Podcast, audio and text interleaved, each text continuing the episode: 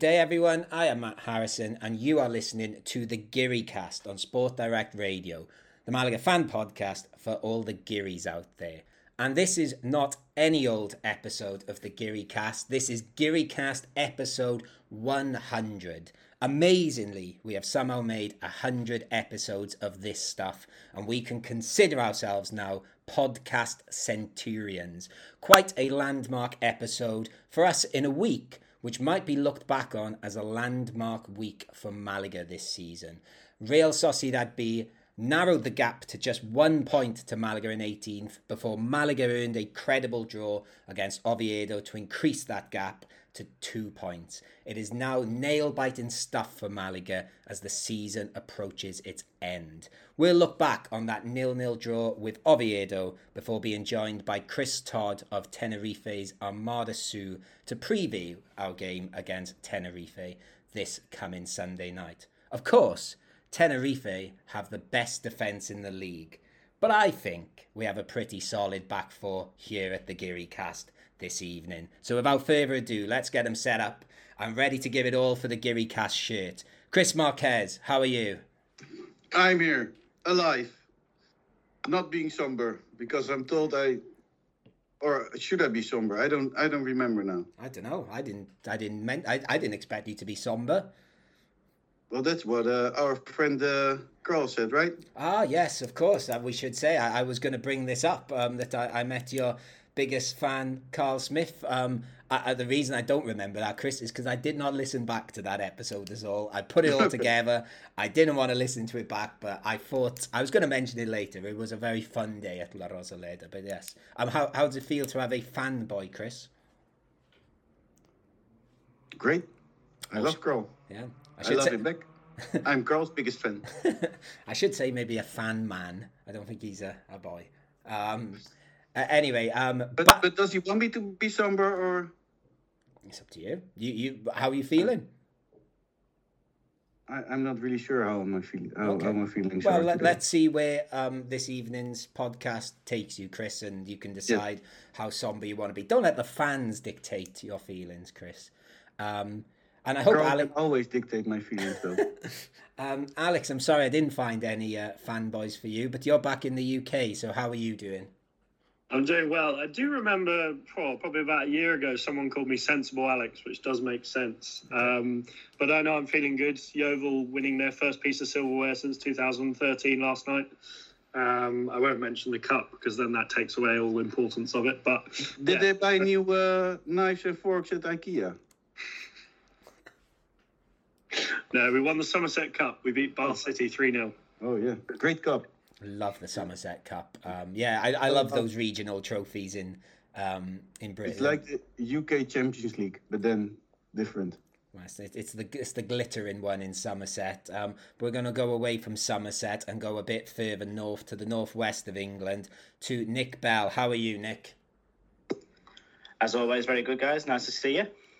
Great stuff. You're you're looking very fetching there in your uh, coaching gear. Yeah, thought I'd represent one of the many clubs that I uh, help out with in the area. So uh, you know, shout out to AFC Lytham who I'm rocking tonight. Uh, maybe less to, to Inter Miami on, on that front. They don't need my publication with someone like Beckham in charge. yeah, you're, you're the David Beckham of AFC Lytham. Oh, I'd love to hear that. um, but there you go, guys. I said it at the start. It is our hundredth episode. Um, I don't know if anyone wants to set up any klaxons or anything. I don't know what you're meant, meant to do with this. But uh, Chris, when we started this, did, did you think we would get this far to number hundred? Doing a podcast with a guy I didn't know at the time, never met, and that it would grow out to a team with five people and a radio station behind it, and contact with Malaga and being nominated on a, for for a award. I don't know what else did we do. Oh yeah, we were the 30th most listened football podcast in the Emirates. yes. Uh, a lot of crazy things have happened over the years. Uh, we did things with Guillem Balagué. We had Sid Lowe. No, if you would have asked me that two two and a half years ago when we started this, I would have said you were crazy. Um, but yeah, we we are probably a bit crazy, so it all makes sense at the end. It does all make sense at the end. Um, Alex or Nick, as, as you sort of jumped on in different stages through those hundred episodes, do do you have any highlights from the hundred episodes? Or? Ah, it's a difficult one. I think I'd probably go with the same as I said. Uh, the highlight probably interviewing Sid Lowe or talking to Sid Lowe. That was quite a quite a spectacle. But I think just generally the journey we've been on, and you know, talking to you guys every week, and you know that the people that I've met through that, and you know the experiences that I've had. It's all been it's all been a, a marvelous journey. And Nick, what about you? I think I'd have to agree with Alex. Meeting you guys and and finding people to converse with about something that I, you know, hold dear to my heart is is is one of the highlights. My wife was a bit more concerned, especially when I said I was meeting people in Spain that I'd get abducted and trafficked somewhere, maybe. But I'm glad that's not the case. But because I wasn't there. Because wait until I'm yeah, there. Safe hands. wait until wait wait the day we met. That will Yes, be definitely. a Well, whole different yeah, story. Yeah. So the headline there is after 100 episodes, Matt Harrison, not a human trafficker. I will take that. That's uh, quite. Not yet. Well, You never know what life brings you. Yeah, I was, when I was thinking about my highlights of this hundred episode, it's very similar to what you guys said, and uh, um, I guess I, I like I like particularly having fans on of other Segunda clubs and talking to them because obviously I can see parallels with um, our story and my story following Malaga, and it's quite cool seeing sort of a you know it being mirrored across other parts of Spain. And then I did think of uh, one other highlights, and you know mentioning some of the people we've had on, but then I did think actually probably uh, the thing that gets me quite excited each week is a, a Chris Marquez curveball. So um, suggesting I might become a human trafficker is uh, there you go. There's there's a classic right there. But uh, yes, and also thank you to everyone that sort of listened along the way, and you know keep telling friends and stuff. And who knows, we might even do a hundred more. Um, uh, can, can, have you got a hundred more on you, Chris? I've got a 600 more in me. Oh, there you go. It's uh, who knows? We could I've got the power. by then, Chris. Um, you could have as one of our guests, um, young Javi. Yeah, Then you have to keep going till he understands. he talks about dinos all the time. So if you want to do a dinosaur uh, episode, we can do that. Okay. He knows them all. Yeah. Um. Yeah. It's like I said, hundredth episode. So there's all the fireworks and um, klaxons and celebratory stuff. But um, Chris, we're gonna have to go quite somber, I think, a little bit because we're gonna have to talk about that relegation battle again.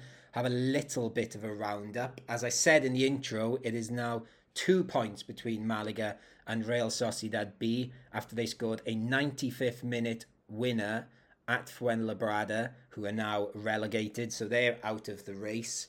Um, Malaga now have coming up Tenerife, and Burgos at home, and Lugo. Real Sociedad B have Almeria away Friday night, um, which you think, oh, that's good, but you know they beat Valladolid um, with a bit of luck.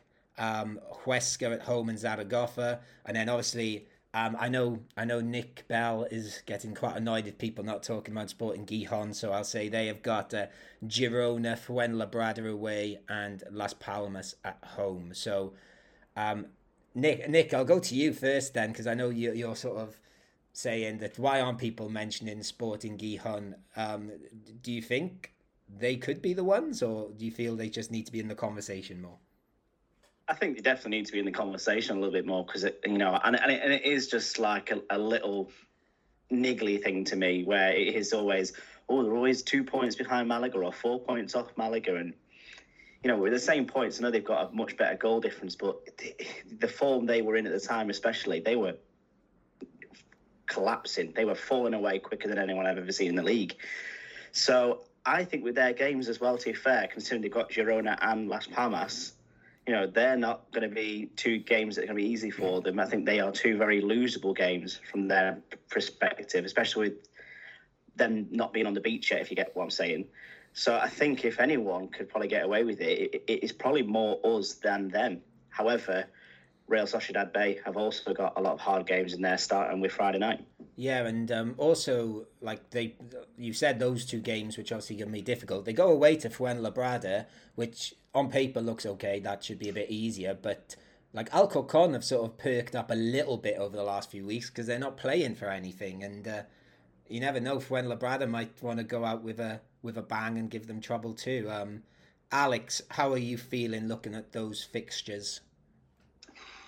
Um, I, I don't know. I think Amorebieta, obviously, they've got some tough games. I think Real Sociedad B have, and well, yeah, Sporting Gijon, as Nick just said, they've got tough fixtures, but so do Malaga, really. Like, you know, uh, there's no one team that sticks out as, you know, they've got the easiest run in. I'd say, you know, Lugo is, is, is doable.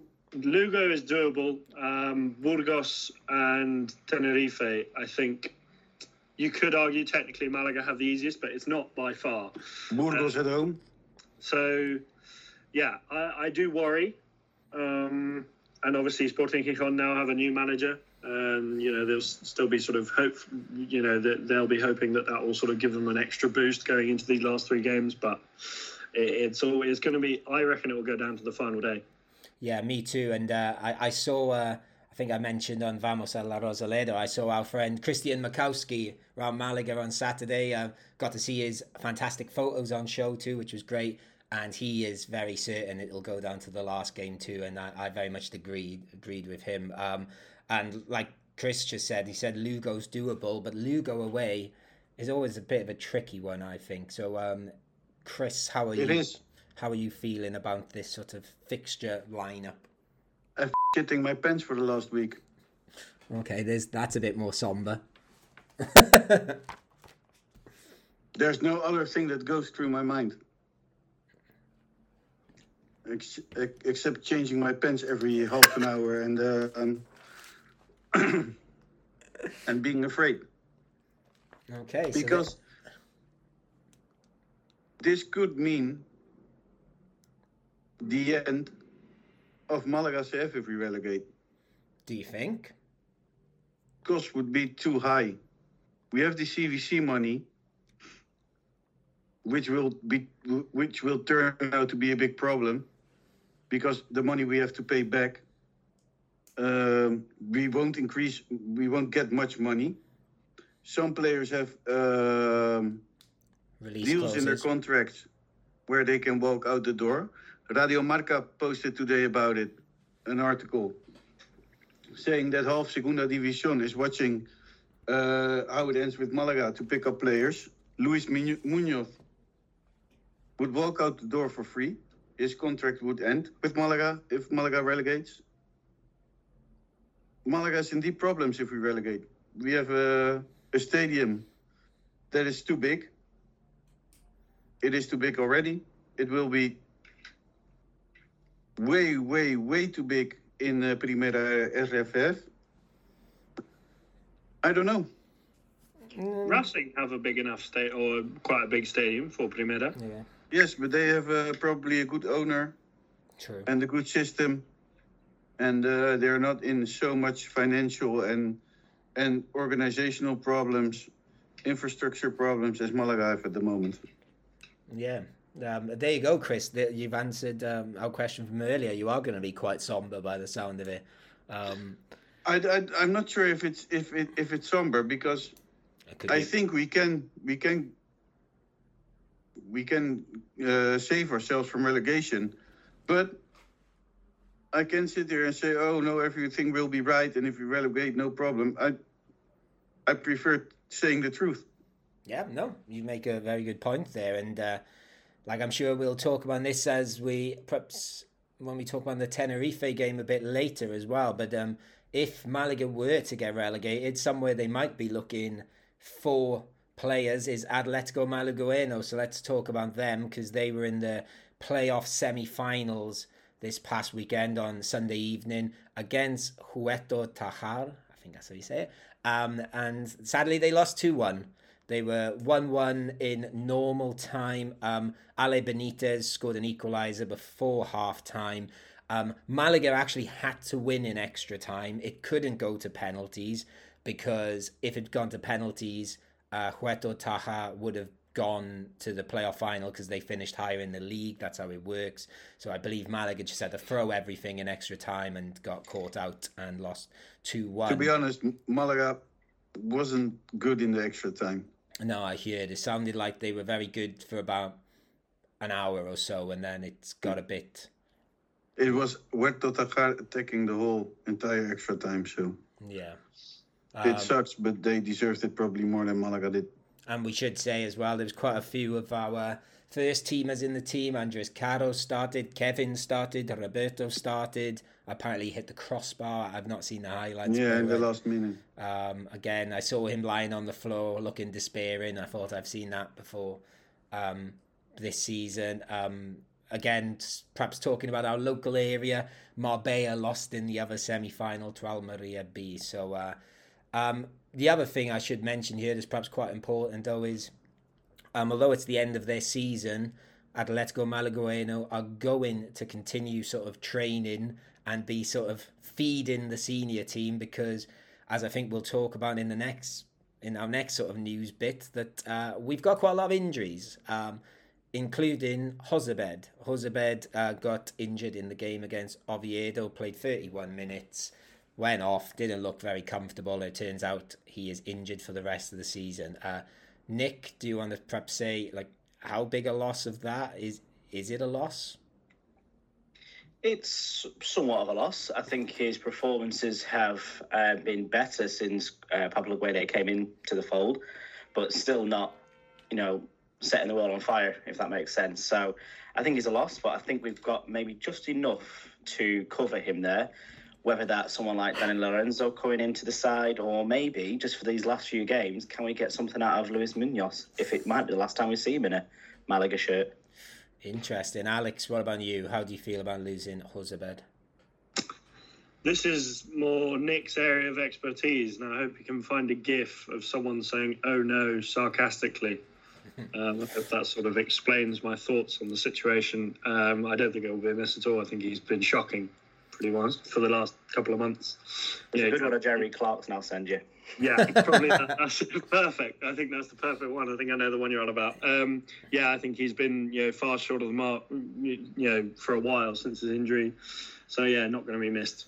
Yeah, a lot of injuries um, adding up now as well because obviously Jairo still out, Hicham, Javi Jimenez doesn't seem like he's coming back soon. Juande, Jozabed, um, I think. Adrian... But to be honest, are Hicham I'm sorry for that. That was Nick texting me.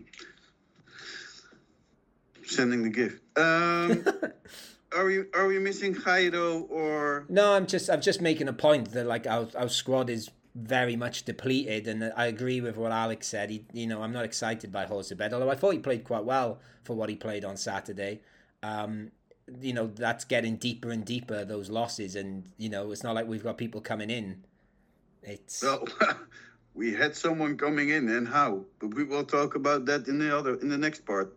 Okay, I'm not quite sure what we're talking about there, so I'm. Um... We're talking about Victor Olmo. Ah, yes, of course, yes. I, I was talking about more centre midfielder, but yes, we'll definitely oh, talk about but... Victor Olmo in the next part. I'm looking forward to that. Um, uh, one player who uh, playing football as well, and we'll finish with this. Um, Chris, you posted on our WhatsApp group yesterday a video of someone playing football, and I'll be honest with you, it took me one or two watches to get what the point of the video was. But uh, Antonin was playing this weekend too. Yes, well, not this weekend, but uh, during the week. Okay. He was playing with his friends in the neighborhood, and um, let's say uh, everyone, every Malaga fan, Spanish Malaga fan, uh, thought, thought something about it, that their opinion, and so so so have I. I should I should like just for people who haven't seen this video, it is Antonin playing sort of in like some sort of street ground, and it's like there's a few sort of people in the stand watching, and it is it's the definition of street football. It's an amazing clip, yes. and it'd be cool to see another time, but maybe not at a time where Malaga are in the position they're in. So go on, Chris, give give us your view then.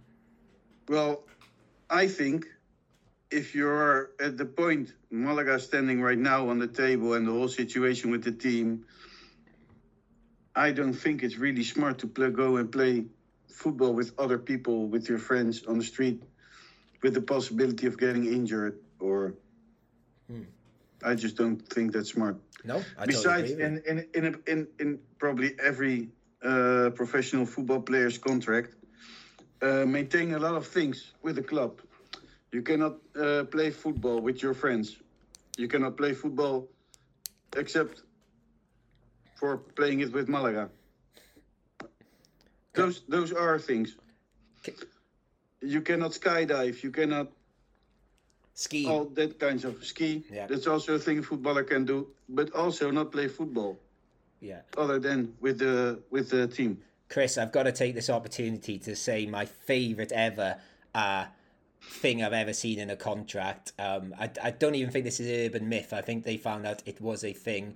Um, do any of you guys know what was put in Stefan Schwarz's contract when he signed for Arsenal? Late 90s, early 2000s? I can't quite remember. What No? was it? he was not allowed to go to space because apparently they think he'd signed up for some you know like you can sign up for these richard branson take you up to space things I, they, apparently they got word that he wanted to do that so they put in his contract that he's not allowed to go to space so hopefully antonin doesn't end up in space either that would be you know be quite an adventure but we could do with him with his feet on the ground at the moment um, I think it's a it's a pretty bad thing because this Me too. team, some people in this team are busy with other things than accept uh, what they should be busy with, and that's saving Malaga from relegating.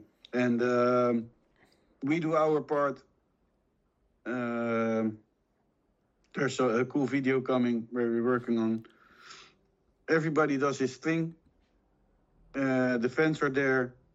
The fans have been great last weekend and uh, the team has to respond. That the team is responsible. We can uh, cheer for them. We can try everything we want, but they are the ones that that have to do the job at the end.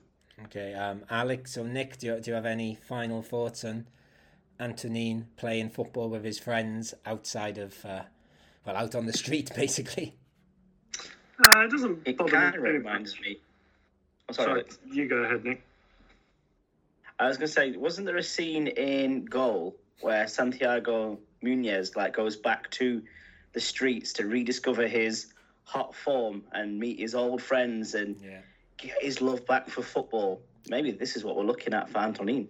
I think, um, Nick, that might even be goal two. How appropriate. um, and Alex, final thought on this? Uh, it doesn't bother me too much. I think you know I can see the risk involved, and obviously, if there is a clause in his contract that stipulates that he's not allowed to play, you know, football outside of training or for Malaga, then know that's you know understandable why the club may not want him to. But no, I, I don't think it, it annoys me too much. I think you know he's probably another one of those players. Know, he started to play a little bit better, but you know if if he's just enjoying time with his mates. You know, I'm sure he does other things. Yeah, he could be in the supermarket. He's probably got just as much chance of slipping over and hurting himself or getting in the bath. So, yeah, it doesn't bother me too much. Okay, right. Um, let's move away from the streets around Malaga then. You didn't give your opinion, Matt. I, I agreed with you. I said I don't think it's the most professional. I, I don't think I'm absolutely fuming about it, but um, I, I do get the point. It's perhaps not the cleverest thing. It doesn't look good. The optics don't look good either. On you know seeing him do that, but uh, there you go. Right. Anyway, let's go away from those streets and let's go to the pitch of La Rosaleda and talk about what happened this past Saturday.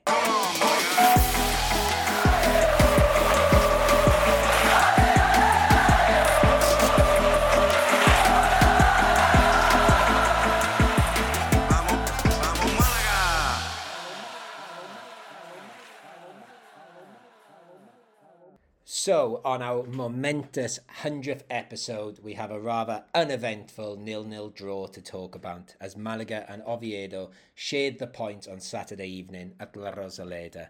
Um, I don't think there's too much to say about this game, so I'll do my little spiel at the start about positives. I should say the atmosphere around La Rosaleda on Saturday was absolutely immense. Um, we got to Barremanos, Madrid, about two hours for kickoff, and they were already queuing out the door. You couldn't get in there.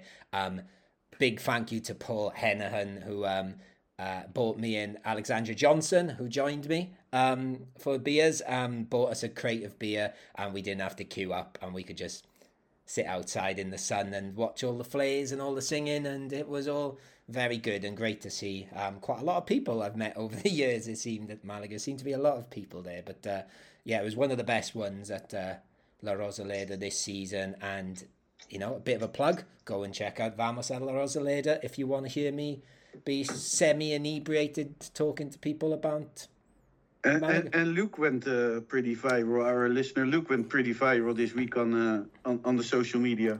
Yes, he did. Uh, I like he was one of the people I met outside the ground too, and he seemed uh, to be having a lovely old time. He's um, sort of wide-eyed, taking it all in, enjoying it. It was uh, yeah, it was nice to see, and there was a few people um, who I think it was their first game. They said, and yeah, it's just nice going to La Rosaleda and seeing that for the first time. I can can imagine it'll be like uh, when you take Javi to his first game at La Rosaleda, Chris, and his eyes open up. I get to do that every week with these random people I take to games and meet at games. Um, it will be a special official, moment. Yes. Do we have an official stat on attendance? Yes. Yes. 21,500 ish. I can't remember the exact number, but it's definitely. Um, and actually, while we're talking about that, I believe now, and I think I retweeted earlier, that means Malaga have the highest average attendance in the league. I've seen mixed things there, though, because I tried to confirm that, and I've seen it's very close to us and Real Zaragoza, but we're certainly high up there. I, I saw someone tweet we've got the highest now, but I can't confirm that, just in case. Uh, 21,834. There you go. Just in case Liam Bambridge is listening and he's sort of got more accurate statistics to show Real Zaragoza have better. But anyway, we have good fans. That's the point I'm trying and, to make. And those, those are the statistics that, or the, the numbers that Malaga Club de Football uh, send me. So. Okay. Um, but we have good fans. Um, please don't get relegated, Malaga. Um, reward this fan base. Um, the players that need to reward this fan base, let's talk about them because the starting 11. Um, a few changes forced this time, but a couple of other little surprises. Um, Sekou Gassama starting, um, which I think we've sort of called for in this podcast to give him a chance. Um, was that about time, do you think, Alex? Definitely. I think, you know, we've we've been lacking in front of goal less so under Pablo Guede, but you know, I think I really just don't understand why he hasn't really been given a chance. And you know, I I'd be interested to know how many minutes he played under Nacho because it, it can't have been, you know, I don't think he, he may have started one game, but, you know, he, he's definitely a capable player and, you know, he, he's one of those players that we, we might have to count on in this next, you know, in the next three games. Yeah, and um, we'll talk about some of the defenders that got into the team shortly. But Nick, did you think this was a more attacking lineup because we had Febas, um, Vadillo, Brandon, and Sekou? There was plenty uh, of options available in the starting eleven, which is great to see, uh, and good to see Sekou starting as well. I thought this could be the game where he really announces himself. Obviously, I, I might have been wrong on that front, but you know it's positive. You know, you, you look at the form that Oviedo were in. You think maybe would he go a bit more uh, defensive, maybe a bit more controlling, but it looked as if uh, Pablo Guede really wanted to go for it, which is great. Uh, what about you, um, Chris? Uh, did did you like the perhaps the the attacking side of things on paper? Yes, definitely. I was happy for Sekou uh, to be on the on the on the team. Yes, um, I think actually I think lots of people I spoke to um, they've been coming to games. Well, who I was speaking to around La Rosaleda said um, well very much said the same thing, and then um, I'm sure we're going to talk about. Well, I think we might be talking about both of them. But Ishmael came in at right back for Victor Gomez, who he hasn't played in a while.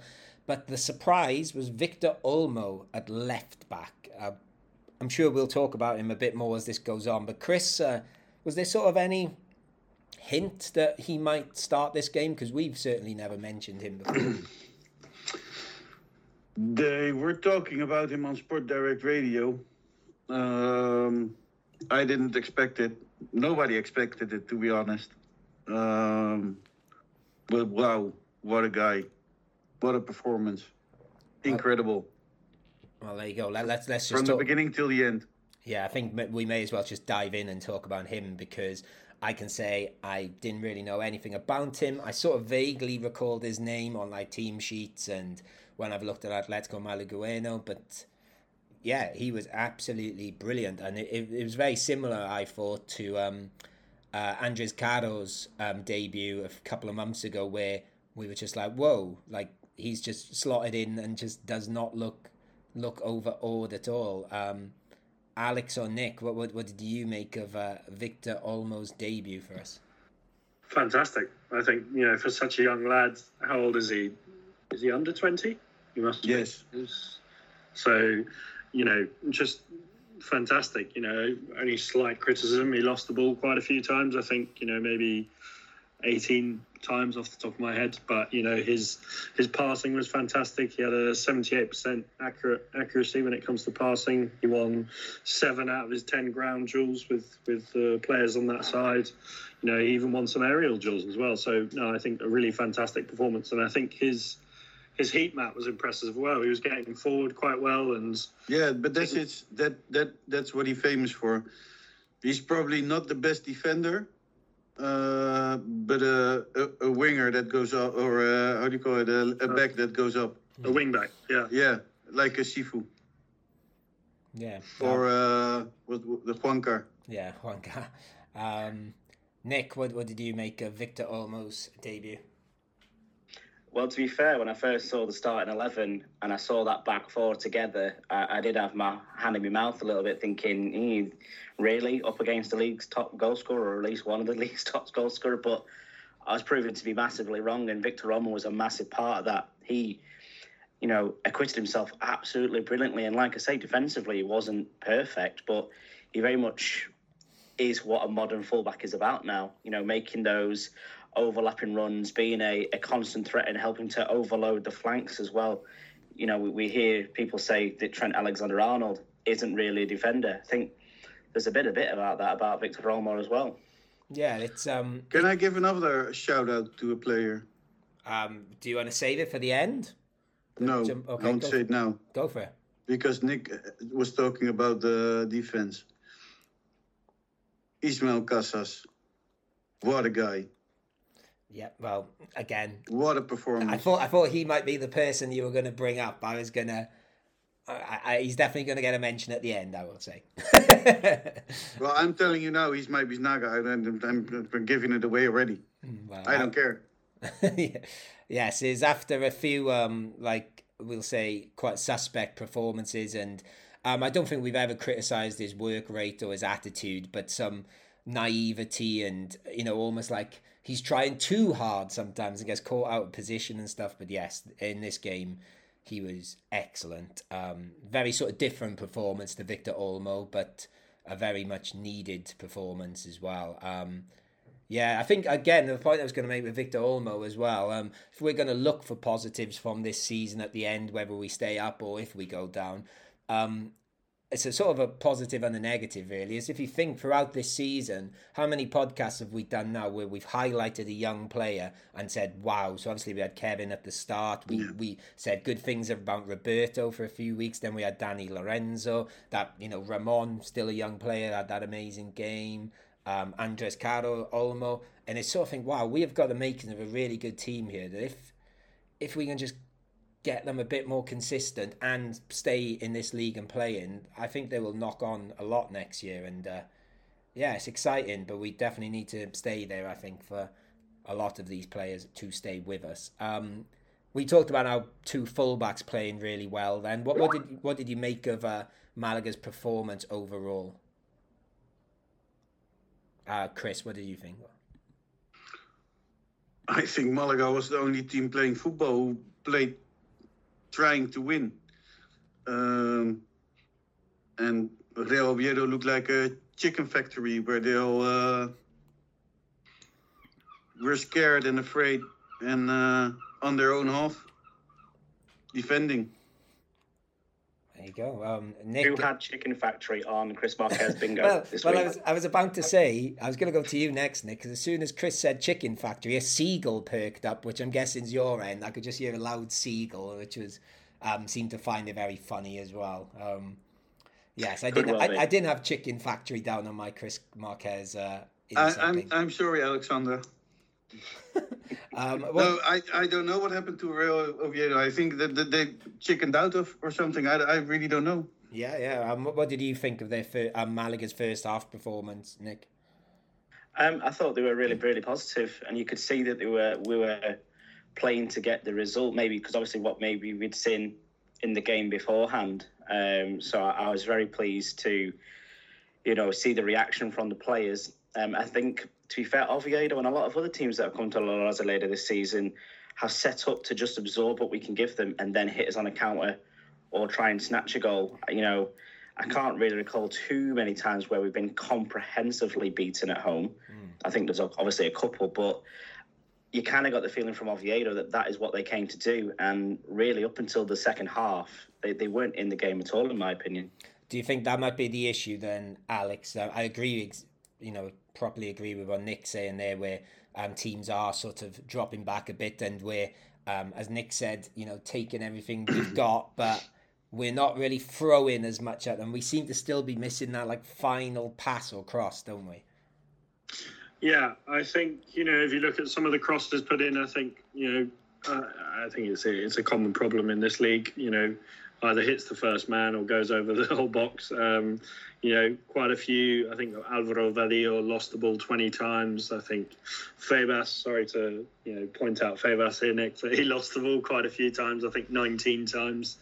Um, but yeah, I think that killer instinct's been something that Malaga have lacked all season, really, and well, we talked about Sekou Gassama a little bit earlier, and you know maybe he could be that missing piece in the jigsaw. Who knows? Yeah, I was looking. I think he got a lot of bad service on, on Saturday as well, to be fair. I think he was isolated a lot. And I think that's been a, a problem for us a lot of this season is that wherever we seem to go up top, there appears to be a lot of round pegs and square holes. It's like the players don't really know what position they need to be in or or where they want to play fully. Like, it might be an exaggeration on that front, but certainly, you know, when you've got someone like Sekou in there, you should be peppering the box with with crosses, and we just didn't seem to want to do that. We wanted to kind of like work it in a little bit more. Well, this was going to be something I was going to bring up a little bit later, maybe, but it seems a good opportunity to bring it now because I totally agree with what you said, Nick, about Sekou.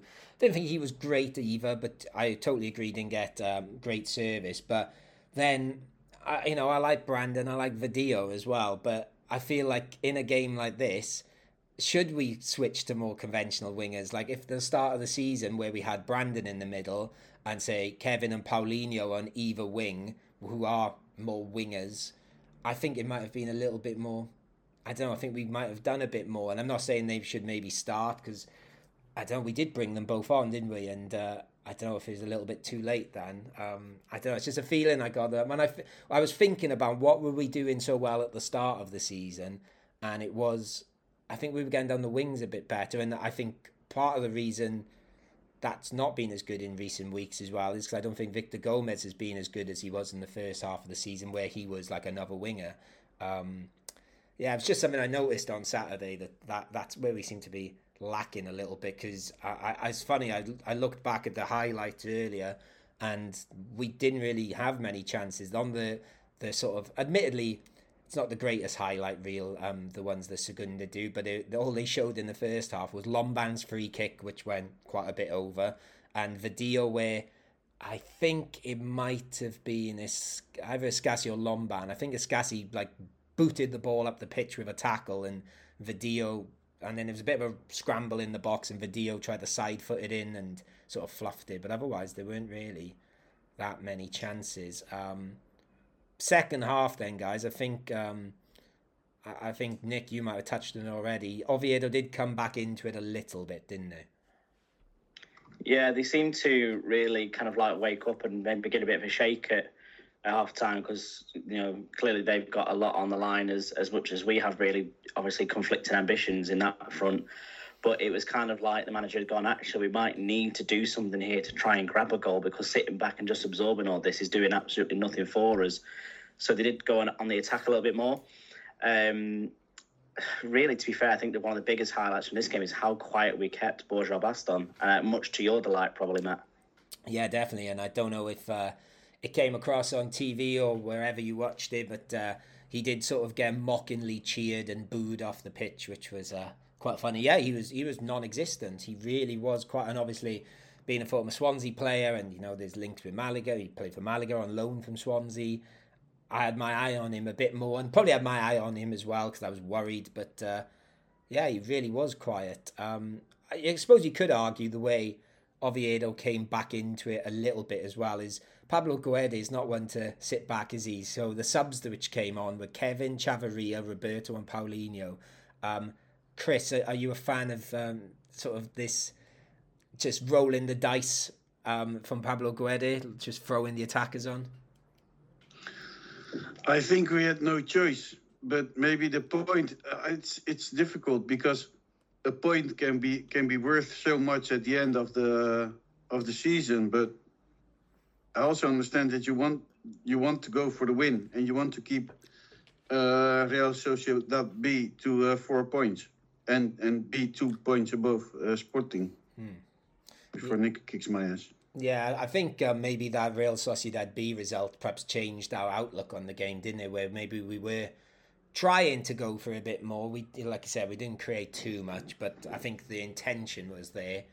Uh, maybe if you know Real Sociedad B had lost or drawn, maybe we wouldn't have been making those substitutions and would have taken a point against a very good um, Oviedo team, or certainly a good Oviedo team before this game. Uh, Alex, what did you make of Malaga's second half performance?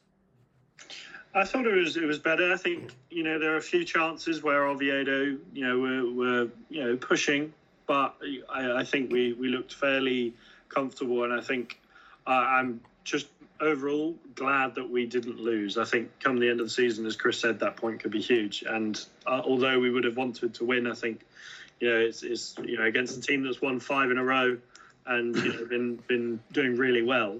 I think it's it's impressive that we managed to hold on for a point, and you know I think we, we played rather well.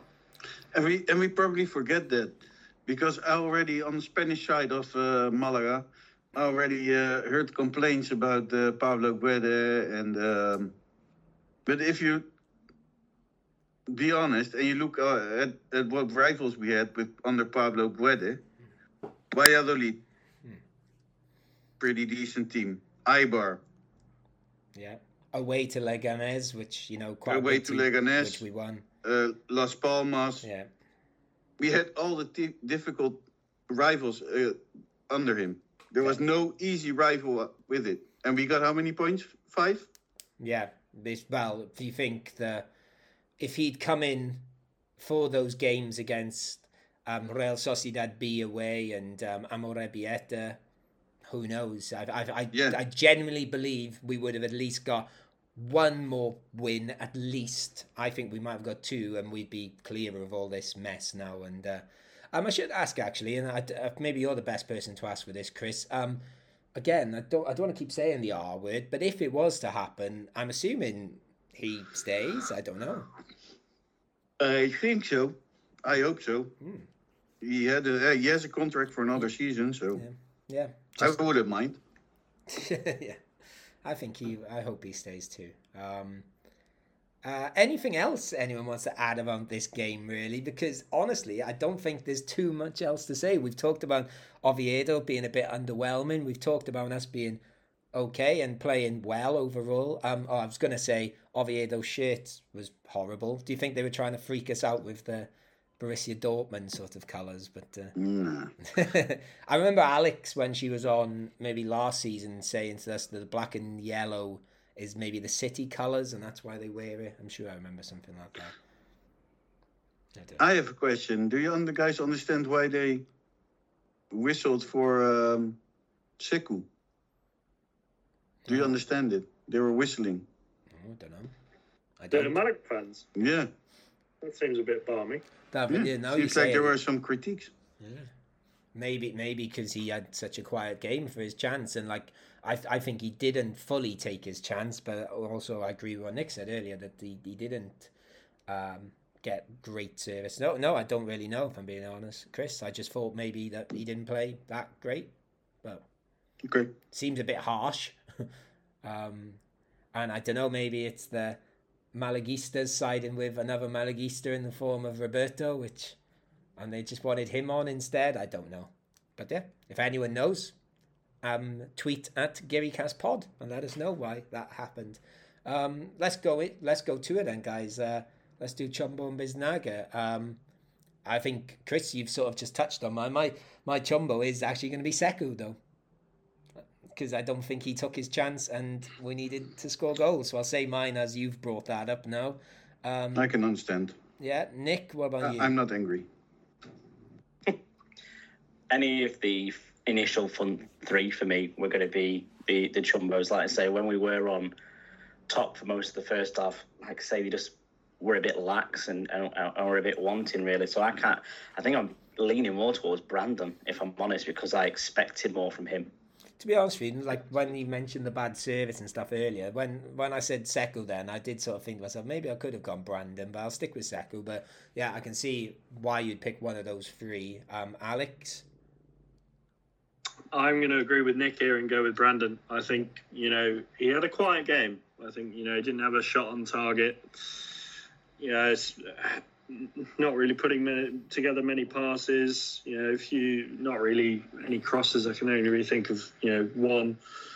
And yeah, it's just an overall bit of a quiet game and not really seemed to be. I don't know. He, he, he did push up a little bit on the on the right hand side, but seemed to be drifting a little bit more towards the centre. Um, but yeah, not not really. I don't think that was his best performance, and know, hopefully he can pick it up in the next three games because he's been quite an important player recently under Guede. uh, Chris, are you going to stick with one of the front three? I think I, I said I would go with um, but I'm I'm going with Brandon. Okay, I think that's fair. Even I was almost convinced by the Brandon stuff, so I can see why Brandon's got it. Um, but, you know, I think I know where this is going. Well, I know where Chris's is going already, but we should give a shout out to all the defence really here because one thing or one person we've not mentioned once really is Danny Martin, who we've talked about in glowing terms for the past few weeks. Um, and he had a very quiet game and uh, made one or two sort of, you know, simple-ish saves. But yeah, so um, I think we might be going towards the defence here. So, uh, Chris, I, I, you've said Victor Olmo already. Um, I don't know. I think you've justified that already, haven't you? Yeah, Yep, you have justified that. Um, but I'm also thinking Ismail. I'm going with Ismail Casas. okay, so that spoiler earlier was a was a I trick. said Ismail Casas. Okay, all right. I've- Oh yes, you did. Sorry. with, yeah, I'm staying with Ismail Casas. Okay, apologies. I've obviously not. No been problem. I'm not angry. I like how you keep confirming you are not angry, which is starting to worry me that you are going to get angry at something later. No, no Um, not at all. um, Nick, what about you? I agree totally with you guys. Uh, anyone on that back line for me in this game um, is worthy of the Biznaga. Um, I think I'm leaning more towards Victor Olmo just for pure intense debut um, in, in what was a big game as well. You know, sellout crowd, well, not a full sellout crowd, but maximum crowd. Uh, a lot of pressure in there being thrown at the deep end. I thought you handled it really well. Uh, but an honourable mention before uh, and Lomban as well. The centre back partnership, I think none of us wanted to see really. Um, but Yep. they worked fantastically together. Yeah, definitely. Um, uh, Alex, anyone different? I'm I'm going with David Lomban actually. Okay. I I think, like Nick said, I think it's the the centre back partnership that makes Malaga fans the most nervous. I think, but no, I think David Lomban was fantastic. You know, made some important clearances. You know, won some important duels, and you know he, he was passing the ball really well. Eighty-five point nine percent accuracy in passing, which you know, is is fantastic.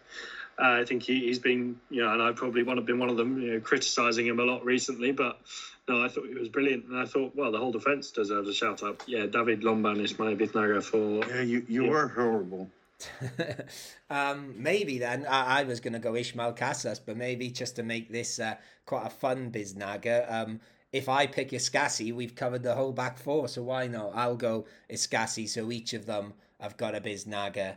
But um, yeah, and also um, I, I'm going to take an opportunity here to say I thought of the more attacking players. I thought Febas was very good too. He was going to be one of my honourable mentions. I think of the, like Nick said, the front three weren't up to it, but I thought Febas was putting in a good shift and was the one trying to get those three going. Um, so big shout out to him as well, I think. But there you go.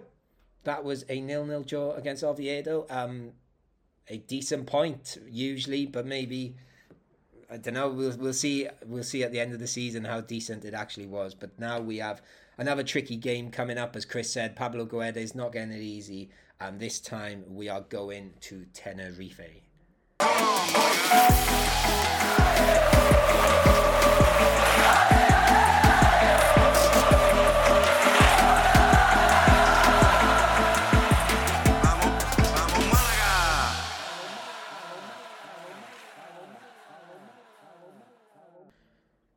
Malaga are now desperately seeking points, and that hunt for points does not get any easier this weekend as we head to fourth place Tenerife, a team with the meanest defence in the league. To tell us all about our opponents is our usual Tenerife correspondent and member of the Armada Sur supporter group, Chris Todd. So, Chris, how are things down in Tenerife at the moment?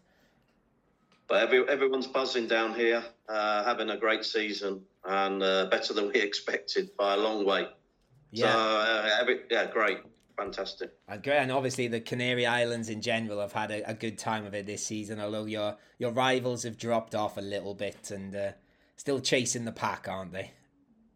Which yeah, I... well, they're still in it. They they've been done well recently, but hopefully they'll just lose out because uh, playing a playoff final against them is uh, I don't think anyone wants that. Well, if you win, maybe okay, but not lose to lose against Las Palmas in a playoff final would be, well, it'd take years to get over. Yeah, I, I know that feeling because there's been a couple of uh, playoff fi- uh, playoff semi-finals in the past few years where Swansea and Cardiff have been in there, and we've all said we can't lose to Cardiff in a playoff final, and luckily that's not happened. So I I share your fears there. So um. I think you've sort of started answering this question a little bit already with uh, talking about the buzz down there in Tenerife. Um, was this sort of playoff promotion push expected at the start of the season? No, not at all. We were tenth biggest budget, and uh, we were hoping maybe mid-table. I think every every fan of every club goes into August thinking, "Wow, this we could be our season. Uh, things might gel. That the team uh, looking good looked good in pre-season, but doesn't mean that much." But we started well, and then we started to win away. We won our first uh, game of the season away from home, and everyone, "Oh, what's going on here?" Because we normally only win two or three away from home all season, and then we pick up the odd draw here and there. And so we won away, and then we came back. We haven't been too good at home. That's the the strange thing about our, our season. But to answer the question, ah, it's been nine out of ten on the pitch. It can't complain at all. Yeah, it's, it's funny you say that uh, all fans go into August thinking they could do it. Um, I think on this podcast we were going into December thinking, oh my God, Malaga could do it. Um, but that's very much uh, soured since September. Um, so what do you think have been sort of the like key ingredients of this great season you're having? I think it, it comes down to the, the manager, Ramis. He has been criticised quite a lot because of his defensive style of football. And uh, he goes into the half time at nil nil. That's probably suits him. Uh, but some fans are saying, oh, we need to attack, especially at home, you know. We go into the 60th minute and nil nil a lot of matches, and then he'll bring on some subs and he'll try and go for the win then. But some games we we haven't been able to win. We've drawn, and everyone's saying, well, at home let's just go for it. We lose, we lose, but let's try a bit more. But away, his tactics have been. Oh, you can't complain. Eleven away wins this season. Yeah. It's a club record, you know, hundred years, the hundredth year of the club, and it's the most we've ever won away and it's well, I don't. It's like I've been in a virtual world. I just maybe I'm still dreaming, you know. We go to watch away matches, and the crowds are built at the at the bar where we go because it's it hasn't been incredible football, but we win, so we're we're happy. Yeah, we um we we sort of uh we sort of run with one of your tweets for a few weeks. Uh, Chris, we were sort of using it to make fun of ourselves, and it'd be interesting to get your thoughts now about uh, the mainland bias um, theory. Uh, is, is that disappeared now? You're you're so good away from home. Uh, well, you sort of forget about that when you start winning, I suppose. But the I'll tell you what helped us a lot in November when we played Malaga Yeah. and you beat us one 0 and there was that dodgy penalty. I mean, you might think it's a penalty. I don't know. No, I think it was pretty the- dodgy. you know, the people were so uh, written. I've never seen the fans so angry. And I spoke to some of the Tenerife players afterwards as well, and they said they've never. It, in fact, it's helped us because after that we didn't lose away till late February, and it made everyone so determined and united after that game. Because we were, I'll tell you, we, I've, I've been supporting Tenerife for 30 years, and that game against Malaga was one of the most annoying I've ever seen in my life. You know Yeah, we But that incident and other incidents that happened as well. Yeah, we um we played you the one week, and then I think it was the week, the exact week after we played Las Palmas at home, and we had I can't remember something went in our favor in that game too, and uh, um we had Well, we had Matt I- we sorry one second we had Matt Rains on the podcast the week after, and we asked him about mainland bias. And he said, "Oh, I, I don't really buy it myself." And then we had a decision, and he messaged us going, "Definite mainland bias." Go on, Yeah, Chris. well, I, I, it was- uh, you had a the, Las Palmas had a player sent off, That's right. and there was a clear dive the centre circle, which Yes. was Ah, the to be a dive. I don't dive. know why it didn't go to Yeah, VAR. that's right. There I the mean, Pau- we're never going to support uh, put uh, stick up for Las Palmas. So No, but to be honest, um, at the match against uh, Tenerife, the first match of those two, um, it was a that it was a foul for Malaga, but it was a foul. It wasn't the penalty. I agree because it was just outside the box, if I remember it right. Yeah, it was Brandon. so Malaga wasn't sh- it? should get a foul and not a penalty, but Malaga got a penalty instead. That's that's Yeah. a mistake from VAR Yes. yeah, a, Yeah. a big mistake from VAR. But But on it- the other hand, probably helped us, I think, uh, overall. uh, at the other end, in my opinion, and, and you might agree, you might not agree, um, is that I don't think it has to be with Tenerife being from an island. I think it's just if you look at the quality of referees in Spain, and then uh, definitely more in Segunda, it's horrible. There are horrible referees in the whole competition, and it sometimes it's in our favor, and and and a lot of times it's also not in our favor. But it's just poor refereeing. True.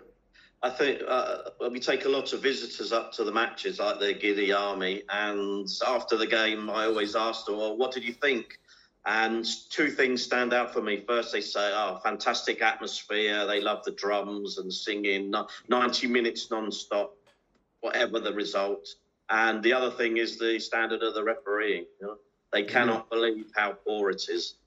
But the, mm. the the thing about the, the I don't think there's a genuine bias against the island teams, but some things like the hours of the confirming the match times and the, the hours only ten days before and Yeah. things like Yeah. that against us. Yeah. Yeah, because I remember um, it was you guys that were going to Girona away, wasn't it? And I think I saw your tweets. I think it might have been to the Spanish Segunda uh, show saying that like a lot of your, I'm guessing your Armada Sur had sort of booked their flights and just sort of had to take a bit of a gamble on that it wouldn't be the Monday night kickoff, and of course it was the Monday night kickoff, wasn't it?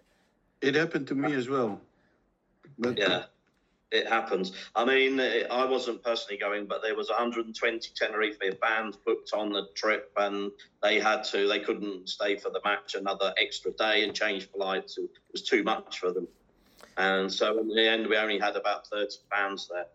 Yeah, and it's not. Um, I, obviously that's awful. Um, but even the way it's sort of even not signposted, because I notice on like the Giri Army Facebook page, you always see people post that you know not familiar with Spanish football, and th- why would they be? And they come over for like a trip, and they say, "Oh, I've booked flights for the that game on the Sunday," and then Spider has to message them back, going, "No, no, that's that's not been decided yet. That's just like the default kickoff time they put." And it is really really frustrating um the whole thing and i'm sure alex and nick you've probably had similar sort of uh, conundrums with spanish kickoff times Yeah, I mean, probably the, the nearest one I had actually, it wasn't so much a sort of, it, it's just the fact that you have to wait. I mean, it was almost probably the Fuenlabrada one's a, a good example. Like, you know, we were lucky that it was on a Sunday. Was it on a Sunday or a Saturday? No, it was on a Saturday, Saturday, wasn't yeah. it? So, like, we were lucky that we got it on a weekend. But, like, you know, it, it, it does boggle me a little bit. Like, how, why, you know, what's the point? Yeah, it seems it just seems stupid, really, to, to leave it so uh, to, so soon before the match. Yeah. And uh, Nick, uh, do do you want to say anything about Spanish kickoff times? Oh, it's ludicrous. They, they all, I don't understand why all this can't be decided when the season starts, like everywhere else, as if it's as if it's not like a new thing.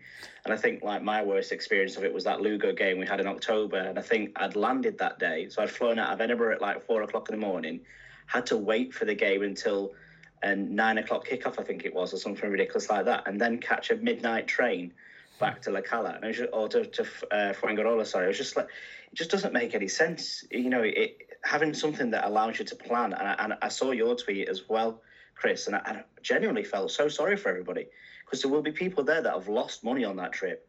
And, it, you know, let's call a spade a spade. At the minute, people can't afford to be losing money hand over fist because somebody can't arrange something in bloody June. Yeah.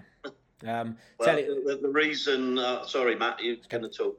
No, go Yeah. for it. No, the, well, the reason is uh, because the TV companies want the best games for the Monday night and the Friday night to go on Gol Television. So they need they want to wait to see what the league table is. But I agree, it should be still.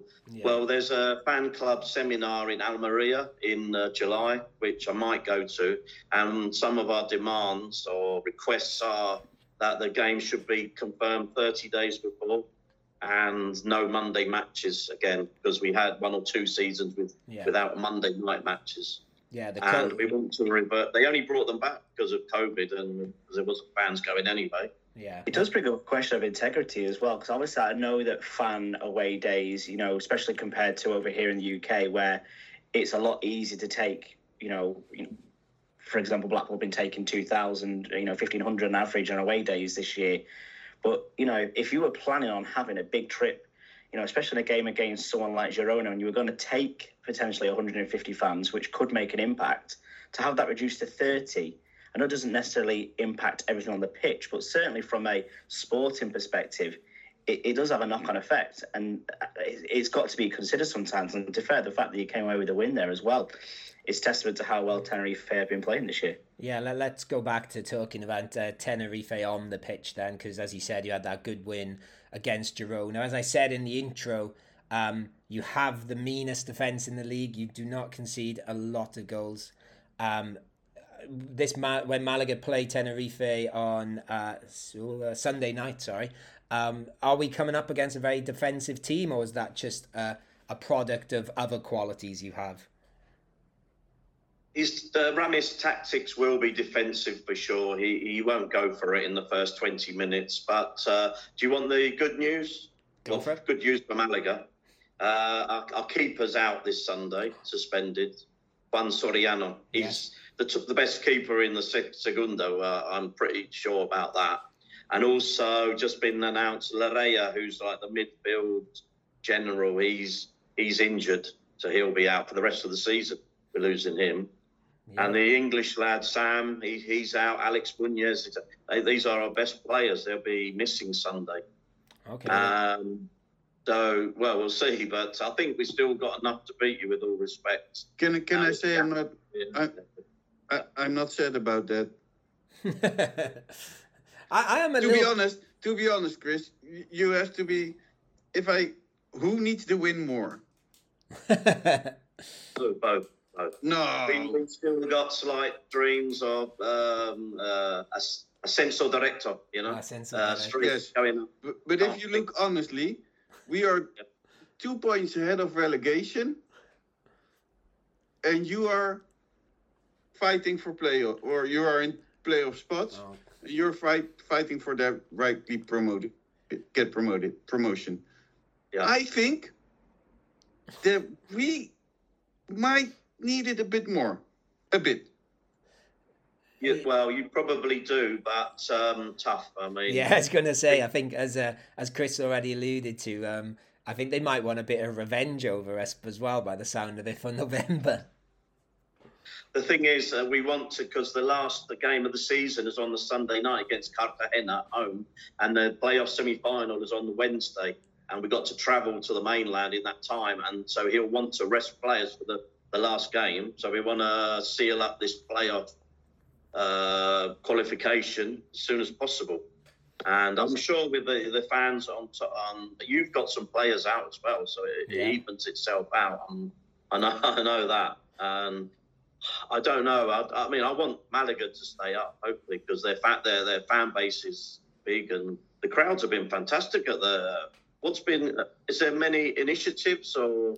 Um, this this weekend it was for every um like season ticket holder or like socio we all had a, a free ticket to give away so that's why we had 21,000 this weekend uh but otherwise not really um you can buy a uh, you you can buy a whopper deal for 10 euros and with a whopper Yes. meal in burger king you get a free ticket You stole Yeah. my thunder. I was going to say that.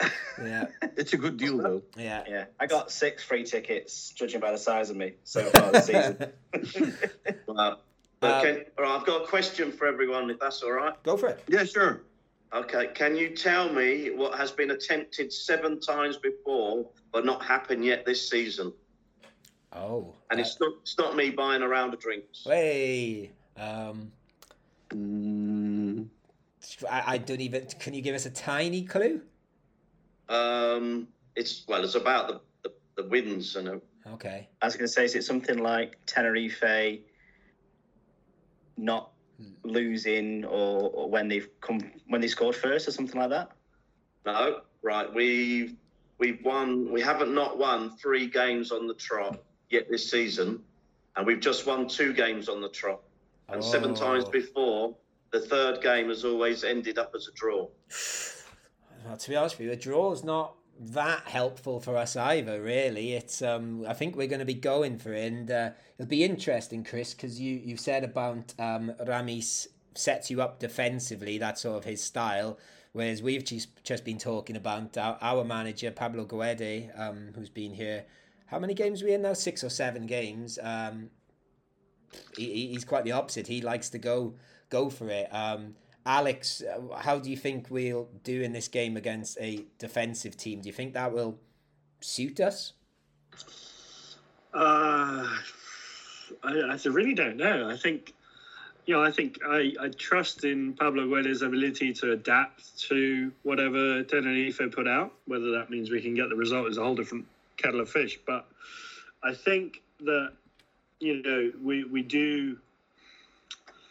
You know whether whether the defensive thing, whether we'll want to be, you know, soaking up the pressure and then going on the counter attack. It would be interesting. I think, oh, it's an interesting. I think it could be quite a cagey affair. You know. Okay. Um, what about you, Nick? How do you feel about this game, having heard what uh, Chris has told us about our opposition? Uh, I'd take a point any day of the week right now. Um, only if Real Sociedad B lose their game on Friday night against Almeria. Uh, let's hope that Almeria put five or six past them to try and consolidate that top spot because that will really help our goal difference. But even that three point cushion going into those last couple of games, I think that would seriously help us. And obviously, coming away from uh, Tenerife with three points would be even better. That would also help Tenerife if Almeria got the win there. Mm, yes. Hopefully, Yeah, yeah, yeah. yeah. I'm thinking, uh, well, potentially, I guess if if you know, I don't know, could it could help out if you know, I don't know, the second place is still reachable. Yeah, we should add as No, well. Just, we need the top two to lose, that's for sure. Yeah.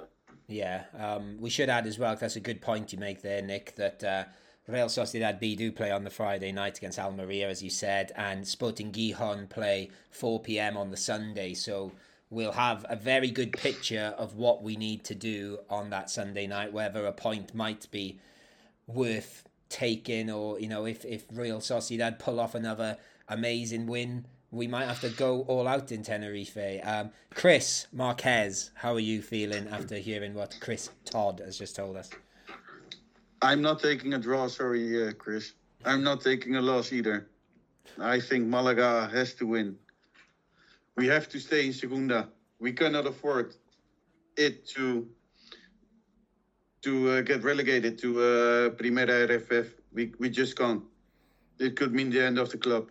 Okay, yeah, as we spoke earlier, it could very it could be very damaging and maybe terminally damaging. Um, what it, it is starting to bottleneck down there as well, though, guys. Because I was looking at the table before, and as much as Real Sociedad B are in obviously fine form, just go a couple of spaces higher above Sporting Gijon. Uh, Mirandes are in free fall at the minute again.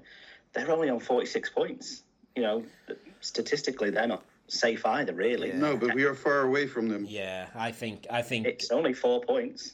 but with three games I think that's too Nah, late. impossible. What um so for just last thing on Malaga, maybe we'll ask something about Tenerife to finish. Um what what do you guys what sort is there any players you want to see come in or anything you'd like to change?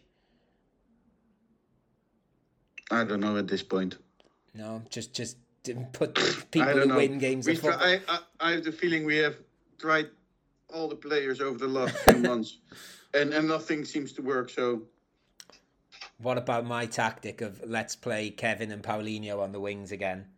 well, let's not. Well, that's the one thing we haven't done in the last few months, and it's all gone wrong in the last few months. So it No, no.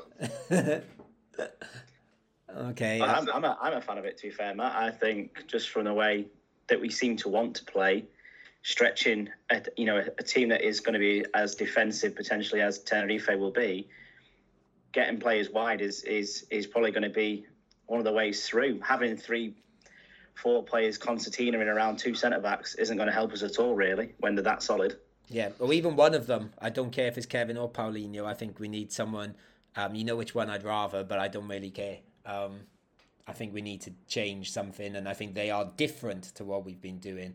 Where Vadillo and Brandon are, I don't know, they're sort of more solid, pragmatic wingers, and I think we need something a bit more unpredictable now. And- Brandon has to stay.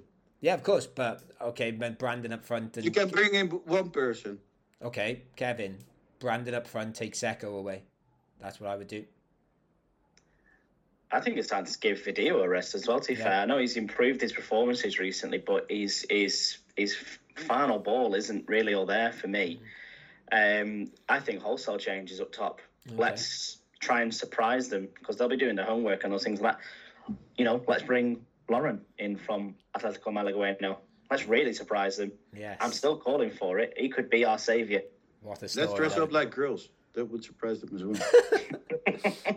Uh, Alex, do you have anything I more? watched your game last week um, against uh, Viedo. Yeah, you did us a favour by by drawing, and course. uh, I thought they Malaga played well. They were Mm. full of energy, and but it's just that final ball or the the Yeah. push up front. I mean, a lot of teams probably say that that's the problem, but uh, up to the last third, I thought you were great, great, but Chris, that's, results bas- that's, ba- that's basically been our podcast for about the past five months, saying, oh, we But I think, to be honest, if if that's the only problem, there were so many matches this season where we were the better team, but we we we failed on the on the last pass. Yeah. Um, Alex, is any sort of uh, tactical innovations you want to bring in there? Um, I, I think I'd keep it fairly similar to. I'd try and go for something like we like we played against Valladolid. Uh, you know, I think that that worked well. Um, I, I do think we need to try and go for the win. I think there is obviously that risk that we don't want to get hammered three or four nil, but it's so it's so tough down there. I think you know we we've got no choice really. So I think more of Sekou. I think that could be it could be a, a key a key point there, and yeah, maybe bringing bringing in Kevin. I think you know that could that could help out. Maybe you know even trying him on the right hand side or left hand side, like Nick said, giving Vadillo a rest. I think you know something to sort of you know change it up a little bit up front because we we seem to be stalling a little bit with the goals. Okay. Um, just perhaps um, one final question for you then, um, Chris, 'cause I forgot to ask it earlier. Who who should Malaga be fearing? Because you've said you've got a few players missing. Um, obviously, I'm guessing Zorrilla, your top goal scorer, is still in there. Is he the one to fear or someone else? Elady, Zorrilla, he he'll be playing. Yeah, he'll be up front. Um, well, this Mario Gonzalez we signed from Sporting Braga has come in in January. Six goals already. He's he's been a good signing. Uh, En- Enrique Gallego, he's, Yeah. he's the tank up front. We've got two up front now. The thing with Tenerife is uh, we we don't attack that often, but when we do, we seem to score. Maybe we'll have four shots on goal per match, and we'll score two. Uh, but then we like the the, the, the word coming out of the t- changing room. This team love defending. They get buzz from defending, and it's all hands to the like the, the other night against Girona. With 15 minutes to go, I just thought, well, oh, we're going to win this because everyone was concentrated so much, and the passion involved was just everyone was fighting for each other, and it was so good to see. And, uh, and then we caught that we could have won two or three nil in the end, catching them on the break late on. Okay. So I, I was going to ask you how are you feeling ahead of this game, and are you positive? But I think you've already answered that. You sound you sound like you've got a sort of a spring in your step there. So uh, I think this could, could be very tough for Malaga, but uh, we will see. Um, uh, Giri cast folk, do you have anything else to add before we go? Vamos Malaga. There you go. That is yeah. That's a bit of that's what we want, Alex. A bit of fighting talk, a bit of Vamos Malaga. Okay, we will wrap things up there then, guys. So I will say a big thank you to you, Chris Todd, for joining us again, and I look forward to watching you in the playoffs. But uh, you know, help us out, please. yeah, well, um, Vamos Malaga, but after Sunday, if that's all right. That is fine. I totally understand that. Um, Nick, thank you. Do you have anything to add before we go? Vamos Malaga. There you go, Vamos Malaga. Alex, you, you've given us a Vamos Malaga. I don't know if you want to add anything else. No, uh, well, yeah, Vamos Malaga, and uh, well, uh, Vamos Tenerife after Sunday. there you go. That's nice. Nice bit of a good sportsmanship there, Alex. Uh, I've got a feeling Chris Marquez might not be as sporting, but I don't know. Chris, uh, anything you want to add? Vamos, Malaga, joder, vamos! Okay. There you go. There's Chris Marquez uh, with a more impassioned shout there. You won't get that from Alex Ashmore, I don't think. Um, but we should say again, thank you um, for listening to us. Um, we didn't tell Chris before he came on. This this is our hundredth episode. Um, so we we've uh, you know you've been good to have you on for the hundredth, Chris. Um, yeah, thank you to. Yes, thank you. Um, thank you everyone for listening again and you know, stay with us for the next 100, where hopefully by the time we get to episode 200, we're talking about Malaga back in Europe and not talking about us in a dogfight at the bottom. But yes, thank you for listening to this episode anyway, and we'll see you for episode 101 next week. I've been Matt Harrison. You've been listening to the Geary cast. Vamos Malaga. Adios. Pablo Guede Puede.